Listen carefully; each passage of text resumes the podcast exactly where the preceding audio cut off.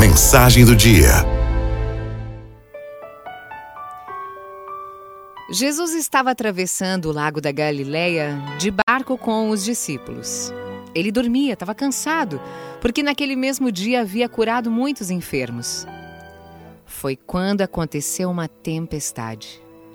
Elas eram típicas naquela região. Os pescadores entraram em desespero assim que a tempestade começou e acordaram Jesus aos berros: Senhor, Senhor, não te importa que pereçamos?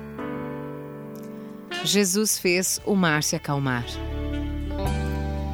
Muitas vezes nós somos como os discípulos que, no meio de muitas provações, esqueceram quem estava com eles, guiando o seu barco e a sua vida.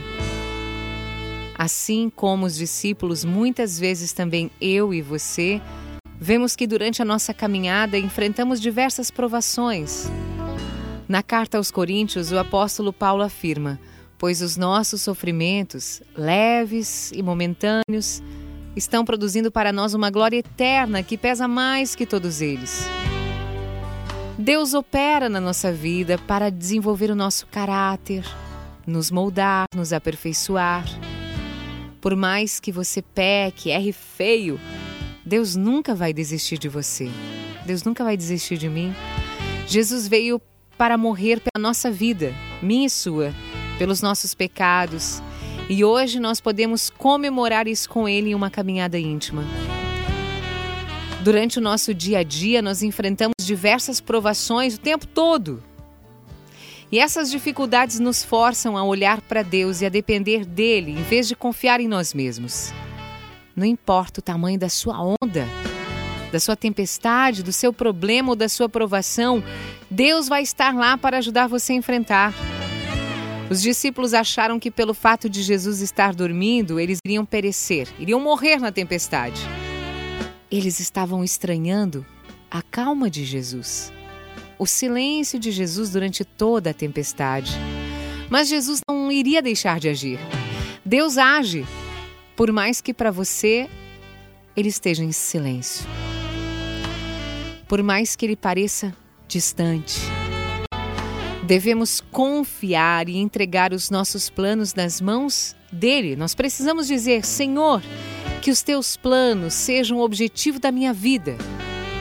Eu preciso diminuir para que somente tu cresça dentro de mim, Jesus. Esse distanciamento ou silêncio de Deus está relacionado à maturidade da nossa amizade com Ele. Deixa eu te dizer uma coisa: não procure somente uma experiência com Deus. Busque a Ele acima de tudo. De tudo. Ele quer que você confie nele. A fé agrada a Deus. A fé agrada muito a Deus. Diga a Deus como você está se sentindo. Confie que Deus cumprirá com suas promessas. Deus sabe como você se sente.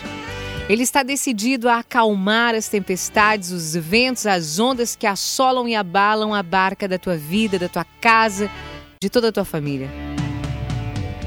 Veja o que está escrito em Hebreus. Deus mesmo disse: Nunca os deixarei e jamais os abandonarei.